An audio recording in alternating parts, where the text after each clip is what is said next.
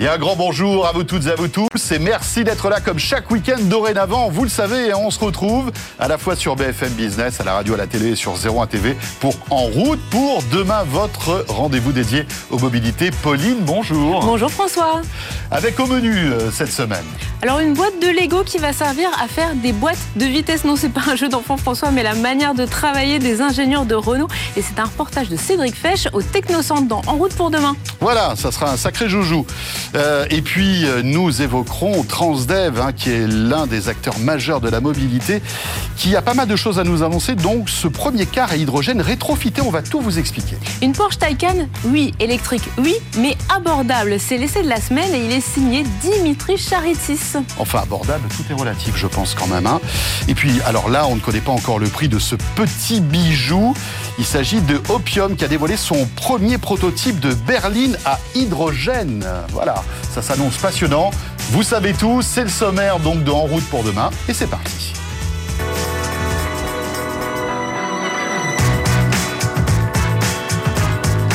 BFM Business et 01 TV présente En route pour demain avec Pauline Ducamp et François Sorel.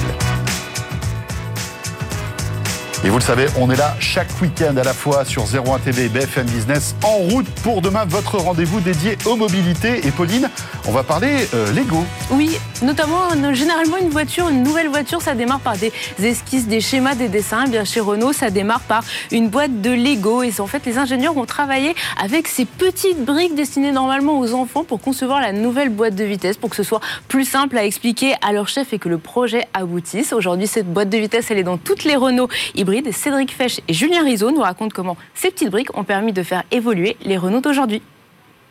En 2010, Nicolas Frémaux, expert de l'architecture hybride chez Renault, est dans l'impasse. Il conçoit une nouvelle transmission pour le premier moteur hybride du groupe, alliant un moteur essence et un moteur électrique, et ses recherches peinent à convaincre ses patrons. Au début, on, a des choses comme ça.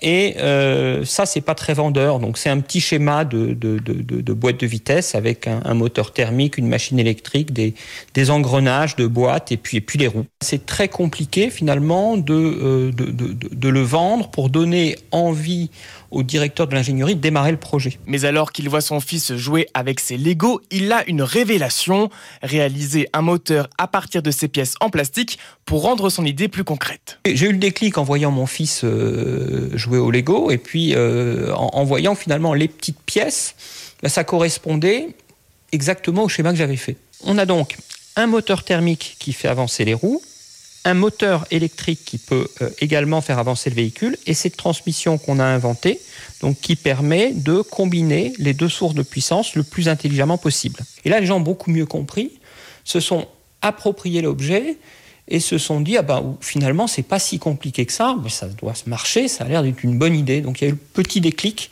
qui, euh, qui, qui a fait démarrer le projet. Si le projet est lancé, reste à l'industrialiser, une étape qui dès le début s'annonce difficile, admet Ahmed Kefti Sherif, architecte synthèse mécatronique chez Renault. Utiliser un Lego, c'était une idée très originale. Et après, j'ai commencé à regarder le, regarder le détail.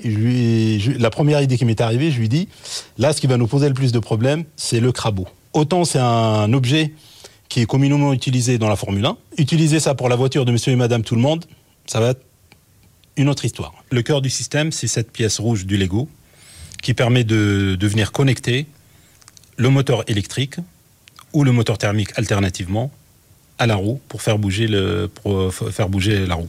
Et donc tout le, tout le secret du système, c'est la manière avec laquelle on vient bouger cette pièce rouge ici pour l'engager dans la, dans, la pièce, dans la pièce grise et comme ça faire tourner la roue. Commence alors dix années de recherche et de développement au Technocentre de Guyancourt. Finit alors le Lego, place aux algorithmes. Une fois on a identifié qu'il y avait une partie intelligente à rajouter à cette mécanique simple, on a commencé à, travailler, euh, faire du, développement d'algorithmes, ce qu'on appelle d'algorithmes de contrôle.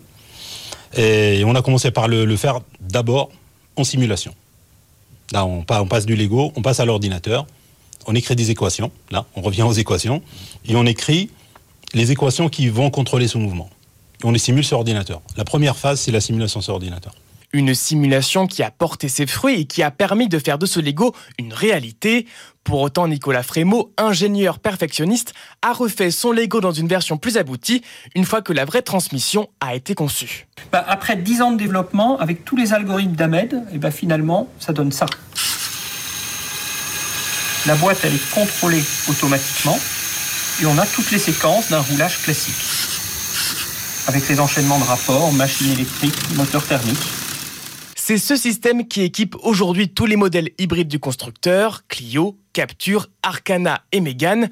Une véritable réussite pour Renault car les ventes d'hybrides explosent. D'ici la fin de l'année, le groupe compte en écouler 200 000 dans le monde.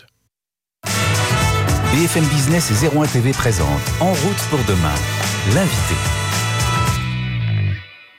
Et cette semaine, nous allons parler transport en commun, voiture autonome, bus rétrofité avec Thierry Mallet. Bonjour, merci beaucoup d'être avec nous. Bonjour. Vous êtes PDG du groupe Transdev, donc on vous connaît vraiment pour tout ce qui est euh, bah voilà, les, les, cars, les bus. Euh, les trams, les trains. Exactement. Mais on avait envie de vous parler voiture autonome, puisque vous avez euh, fait partie d'une expérimentation qui se passe en région parisienne, plus exactement au Muro, avec une petite navette qui s'appelle Navetti, qui vient d'être lancée. Est-ce que vous pouvez nous expliquer un petit peu comment ça marche? Alors, c'est un test très intéressant. C'est un test qu'on fait en partenariat sur le site des Mureaux d'Ariane Group. Donc, c'est sur le site industriel d'Ariane Group. On travaille avec des navettes autonomes qui ont été euh, développées par EasyMile. On a également le soutien du département des Yvelines. Et le but, c'est de tester une navette sans avoir à bord, effectivement, d'opérateur. Donc il n'y a pas de personne qui il y aura est personne à bord. Si, il y aura les passagers évidemment, mais il n'y aura pas d'opérateur. L'idée, c'est qu'on va avoir un système de supervision qui va permettre de contrôler les navettes. On a également l'infrastructure qui va être équipée de capteurs afin de leur permettre de mieux passer les ronds-points. Donc c'est une vraie expérimentation en grandeur nature sur le site effectivement industriel des Mureaux d'une navette autonome comme si on était dans une agglomération. Alors ça, justement, la question des ronds-points, c'est vrai qu'on en parle souvent avec tous les constructeurs euh, automobiles qui essaient de développer. On parle tout de suite du rond-point de l'étoile et ils nous disent c'est le pire cauchemar, c'est extrêmement compliqué. Comment justement vous vous arrivez à, lui faire passer des ronds-points, certes sur un site fermé, mais où il y a quand même d'autres utilisateurs qui se déplacent J'imagine que les automobiles sont plus disciplinés que rond-point de l'étoile. Hein. Alors oui, euh, les Muros, c'est pas tout à fait l'étoile, donc ça va être un peu plus simple. Alors c'est une infrastructure qui va être connectée, c'est-à-dire qu'il y a plein de capteurs sur l'infrastructure, des radars, des lidars les mêmes que ceux qu'il y a dans la voiture, qui vont permettre d'enrichir l'information qu'a le véhicule afin de prendre des meilleures décisions et de rouler plus vite. Et ça, c'est une technologie qui a été développée par VDCom. Nous, en Transdev, on va amener le superviseur, le système qui va permettre en temps réel de suivre les voitures, de vérifier la sécurité, de vérifier comment ça se passe à bord et de gérer l'ensemble de la flotte, parce qu'il y aura plusieurs navettes en circulation. Il y a quand même ouais, quelqu'un qui, qui, regarde à distance ce qui se passe pour éviter qu'il y ait une voiture qui rentre dans une autre ou qui sorte un petit peu de la route à un moment? Oui, oui, tout à fait. Euh, on a, on a effectivement un superviseur. L'objectif, c'est de pouvoir suivre plusieurs navettes. Et demain, d'ailleurs, nos conducteurs vont devenir des superviseurs. Au lieu d'avoir un conducteur par bus, on va avoir un superviseur pour cinq ou six véhicules. Et donc, on aura un gain de productivité, la capacité donc d'offrir des services complémentaires. C'est ça l'objectif derrière la navette autonome, c'est d'aller plus loin, compléter des services existants, faire des services en centre-ville, remplacer une ligne de bus à haut niveau de service en mettant moins de conducteurs et donc avoir des services étendus. Mhm. C'est ça l'objectif, effectivement, de cette expérimentation. On veut tester la faisabilité en matière de sécurité, en matière de confort, également les aspects économiques, et puis euh, vérifier aussi qu'on va passer les validations euh, demain, parce qu'il faut une autorisation officielle pour pouvoir circuler demain avec une navette sans opérateur à bord. Oui, parce que là, on est sur des sites privés. Hein. L'idée, c'est qu'après, euh, ce type de navette puisse se balader sur des routes, on va dire, hein, ou des, ou des par exemple, des agglomérations. Ça va arriver quand, à votre avis? Bah, Là, le test, c'est 2022. Et le test, il a la valeur de démontrer effectivement mhm. la faisabilité pour pouvoir déployer. Alors, L'idée, des navettes dans transport public, c'est qu'elles ne sont pas autonomes partout. Elles sont autonomes pour certaines applications sur certains territoires, puisqu'on mhm. les a validées sur ces territoires, qu'elles le connaissent et qu'elles ont engrangé toute l'expérience qui leur permet de passer en sécurité ce territoire-là. C'est ça l'avantage effectivement du, transport public ou le, du transport autonome appliqué au transport public, c'est que c'est beaucoup plus simple qu'une voiture autonome partout sur tous les territoires. Est-ce que justement la législation euh, évolue parce qu'on avait l'impression que la voiture autonome, il y a encore 2-3 ans, ça allait arriver euh, demain, et puis on a l'impression que ça va arriver finalement plutôt qu'après-demain, voire peut-être pas du tout. Est-ce que la législation aujourd'hui euh, autorise ou va autoriser dans les prochains mois en France et en Europe ces véhicules où au moins je pourrais enlever les mains du volant? Alors, oui, dans le transport public, je vais répondre pour le transport public, dans ces navettes, il n'y a pas de volant. Donc dès le début, on a fait le choix de ne pas mettre de volant. On a un opérateur à bord qui Mhm. intervient. Là, l'idée, c'est de retirer l'opérateur et d'avoir un superviseur. Donc faire ça depuis l'extérieur, le cas est beaucoup, beaucoup plus simple que de faire rouler un véhicule de manière générale. Et la législation va autoriser de passer de l'opérateur à bord à un opérateur qui supervise le transport. Les défis mobiles sont importants. La 5G, par exemple, vous l'attendez euh, sur ces territoires pour superviser à distance ces Ah. véhicules ou alors où est-ce que ça marche déjà? Alors, on peut le faire avec la 4G, ça marche très bien avec la 4G. La 5G sera un supplément en termes de capacité de débit. L'objectif, c'est pas forcément de prendre la main sur le véhicule à distance, hein, puisque après, il y a des vrais enjeux de cybersécurité si vous prenez la main à distance, si quelqu'un la prend à votre place. Donc, on fait en sorte que le maximum d'intelligence soit dans le véhicule, qu'on puisse effectivement envoyer des instructions au véhicule, mais qui sont des instructions de haut niveau. Par exemple, de se mettre en sécurité, et le véhicule, en fonction de l'environnement, va se mettre en sécurité tout seul. Ça, ce sont des éléments qu'on va tester justement dans cette expérience en grandeur euh, réelle. Ça dure trois ans euh, pour pouvoir justement euh, tester les- tous les cas de figure. François parlait à l'instant de la 5G. Il y a une autre technologie euh, du futur, mais du futur très proche que vous êtes en train d'expérimenter chez Transdev, c'est l'hydrogène. Vous avez rétrofité un car qui va rouler euh, en Normandie. Donc c'était un car diesel qui va devenir un car à hydrogène. Euh, Est-ce que vous pouvez nous expliquer un peu comment, comment fonctionne ce, ce nouveau projet? Alors, on est en train, effectivement, on vient de lancer un projet, on vient juste de le lancer, c'est l'année prochaine que le car va rouler. On est en train de prendre un car diesel qu'on transforme en car à hydrogène, c'est-à-dire qu'on enlève le moteur diesel, on met un moteur électrique, on met une pile à combustible et un réservoir d'hydrogène, et le car va pouvoir rouler demain. Ça coûte nettement moins cher qu'un car neuf. hein. On est aux alentours de 350 000 euros, alors qu'un car euh, hydrogène va coûter de l'ordre de 600 ou 700 000 euros. Donc vous divisez par deux la facture. C'est ça l'objectif. On va tester justement euh, le coût exactement pour pouvoir. C'est la préfiguration d'une véritable filière demain de transformation de cars euh, diesel en cars hydrogène, puisqu'on sait très bien qu'avec la fin du moteur thermique, on va se retrouver avec un, je dirais, un nombre important de cars.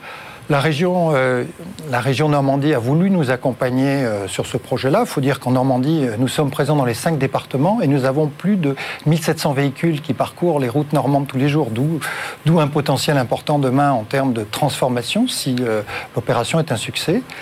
Et demain, ce car, il va pas simplement être un pilote, il va rouler tous les jours entre Évreux et Rouen sur la ligne express pour pouvoir transporter des personnes. Ça fait 380 km par jour que va faire ce car à hydrogène. Et on a choisi Évreux parce qu'à Évreux, il y a une station de production d'hydrogène qui produit 50 kg d'hydrogène par jour.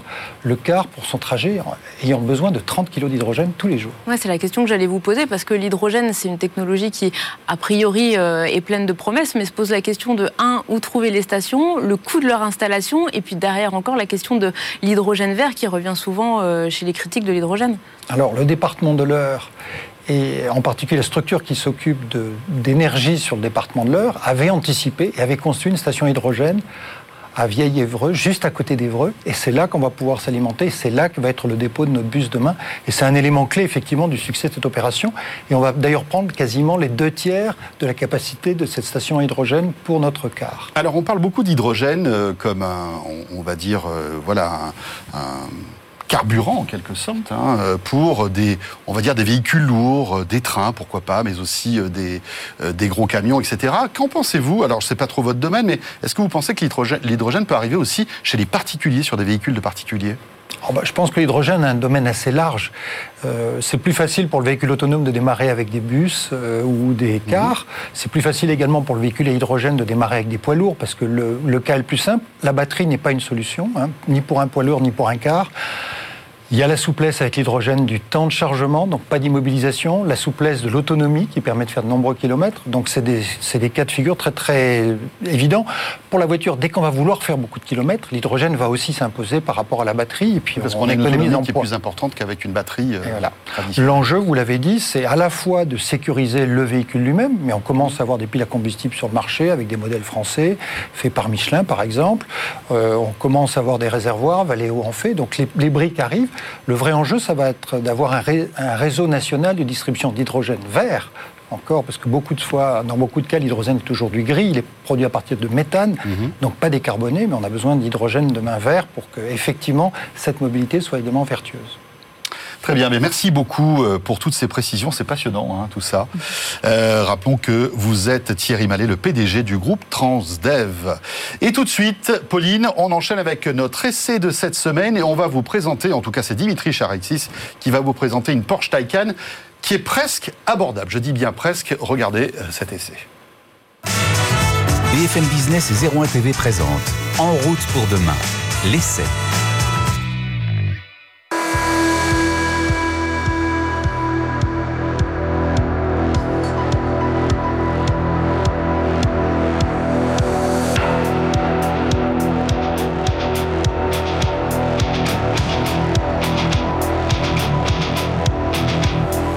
Quand on a une bonne recette, on la décline à toutes les sauces. Et c'est ce que fait Porsche avec son Taycan. On connaissait déjà le Taycan 4S, le Taycan Turbo, le Turbo S.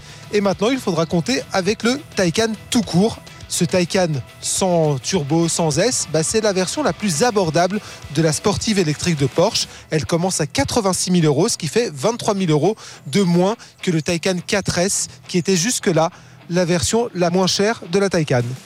Alors extérieurement, rien ne change, on a la même magnifique voiture et ça mérite d'être souligné parce que habituellement, notamment chez Porsche, les versions moins chères des modèles sportifs, elles ont aussi des proportions revues à la baisse. Donc la première bonne nouvelle, c'est que ce Taycan tout court, il est aussi beau que la version la plus chère, la Turbo S. Sur ce Taycan d'entrée de gamme, on a exactement les mêmes options, les mêmes deux batteries que sur la version qui coûte 100 000 euros de plus. Concrètement, il y a le choix entre la batterie de 79 kWh et celle de 93. Dans les faits, et c'est Porsche qui nous l'indique, 100% des clients qui ont acheté le Taycan cette année ont choisi la grosse batterie et c'est normal puisque celle-ci, elle permet 484 km d'autonomie. Alors, en réalité, c'est un petit peu moins, notamment si on fait de l'autoroute, mais on peut espérer entre 350 et 400 km si on conduit à peu près normalement. On l'a vu à l'extérieur, c'est le même Taycan que la version la plus chère à 180 000 euros. Eh bien, la bonne nouvelle, c'est qu'à l'intérieur, on a aussi la même chose. On a une version identique que le Taycan le plus haut de gamme. Concrètement, qu'est-ce que ça veut dire? Ça veut dire un écran d'instrumentation incurvé de 17 pouces, qui est quand même super pratique, hyper agréable à utiliser. À côté de ça, on a deux autres écrans, l'un pour les réglages multimédia et l'autre pour l'environnement de bord. On a la possibilité d'en ajouter un quatrième pour le passager. C'est une option à plus de 1000 euros chez Porsche. Mais on vous l'a dit, nous on teste la version la moins chère, donc on s'est gardé seulement trois écrans. Si vous avez déjà eu l'occasion de voir notre test du Taycan Turbo S, c'est-à-dire la version la plus haut de gamme, vous le savez, on n'est pas les plus grands amateurs de l'environnement Porsche.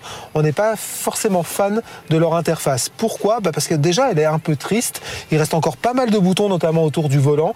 On n'est pas tout à fait au niveau de Tesla, on est un peu moins épuré. On s'y perd un petit peu. C'est pas hyper facile de se retrouver, notamment dans les réglages d'environnement. Qui, alors certes, il y a un retour haptique, mais il n'est pas hyper efficace.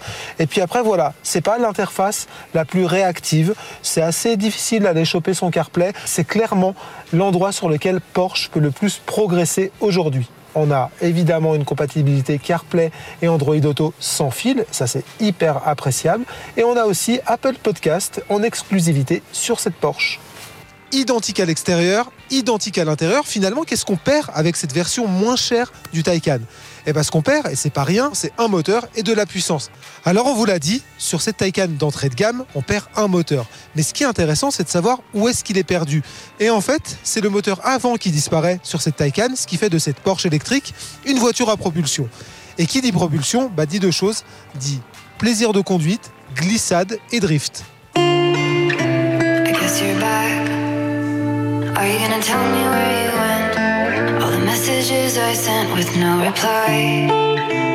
It's like that.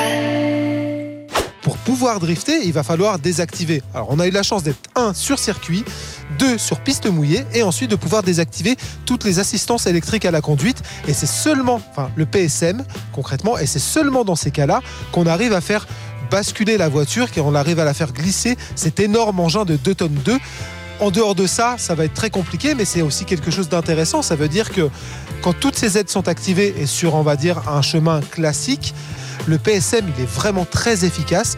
Les aides électroniques et les aides à la conduite permettent de rattraper non seulement les erreurs de l'automobiliste, mais aussi celles de la route. Et c'est franchement hyper efficace. La crainte quand on teste une version, moins chère d'une sportive de référence, c'est de se retrouver avec un modèle qui est soit moins performant, soit moins fun à conduire.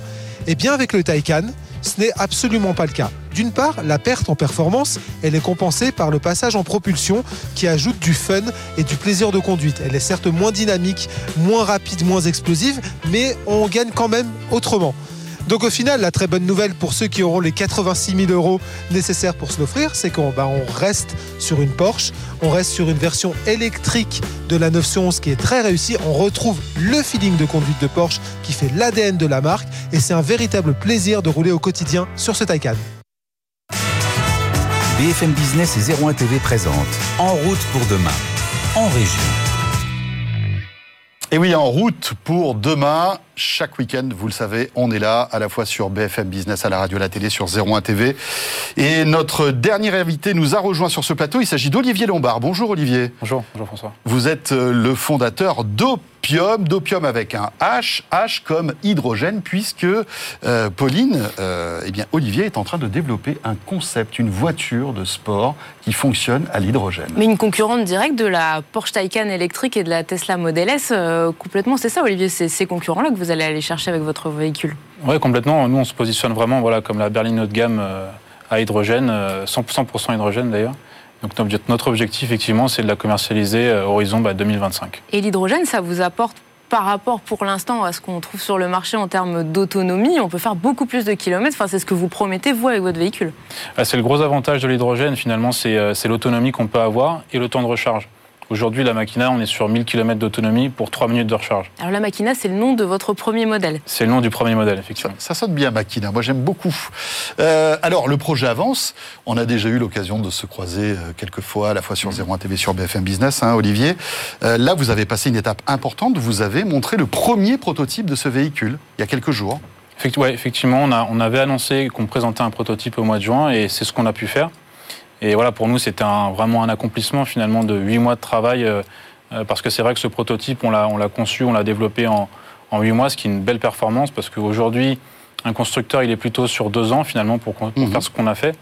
Et voilà, nous, c'était de montrer vraiment ce premier jalon, ce premier prototype euh, qui sera les prémices de la, de la future Opium Machina euh, qui sera produite bah, en 2025. Quand Alors, vous dites pro- le développer par aussi, aussi rapidement, c'est quoi? C'est parce que vous étiez une toute petite équipe, vous avez travaillé en mode start-up, c'est parce que vous avez été chercher des, recha- des, des ressources chez les constructeurs? Est-ce que vous pouvez nous expliquer un peu comment ça s'est passé euh?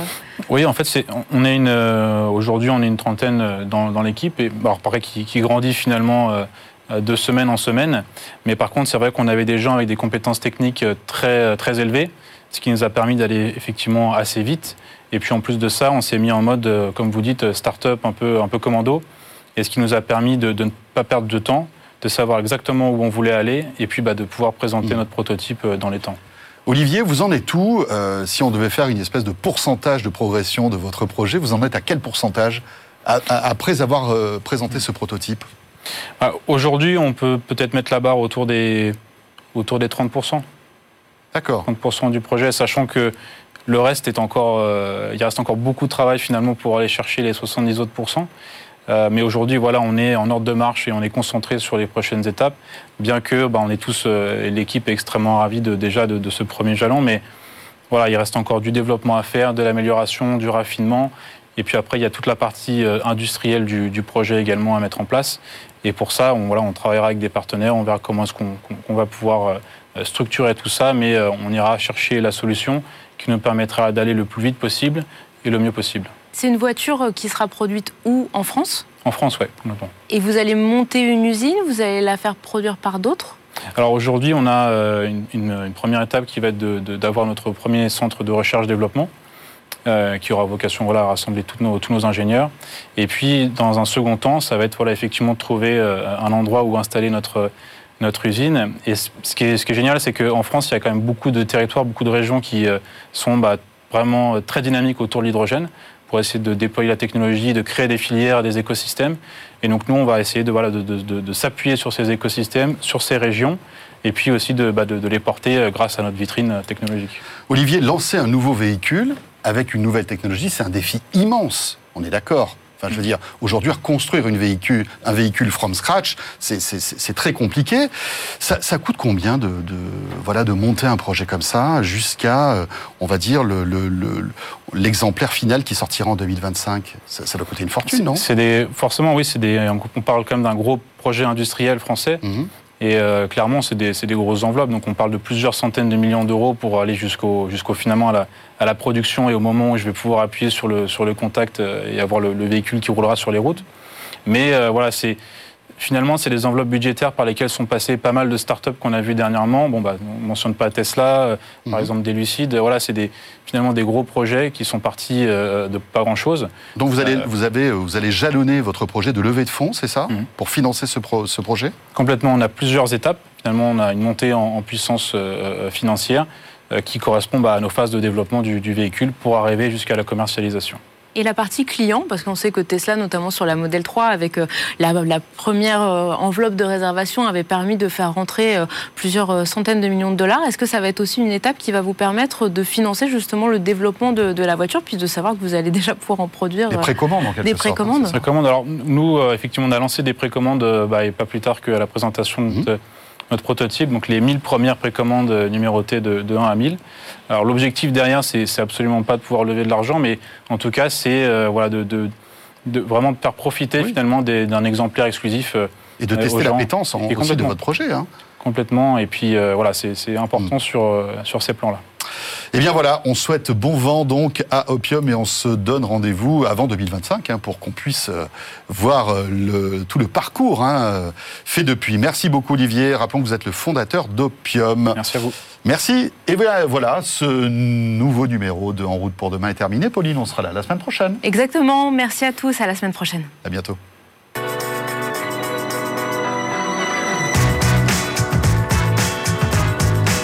BFM Business et 01 TV présente En route pour demain avec Pauline Ducamp et François Sorel.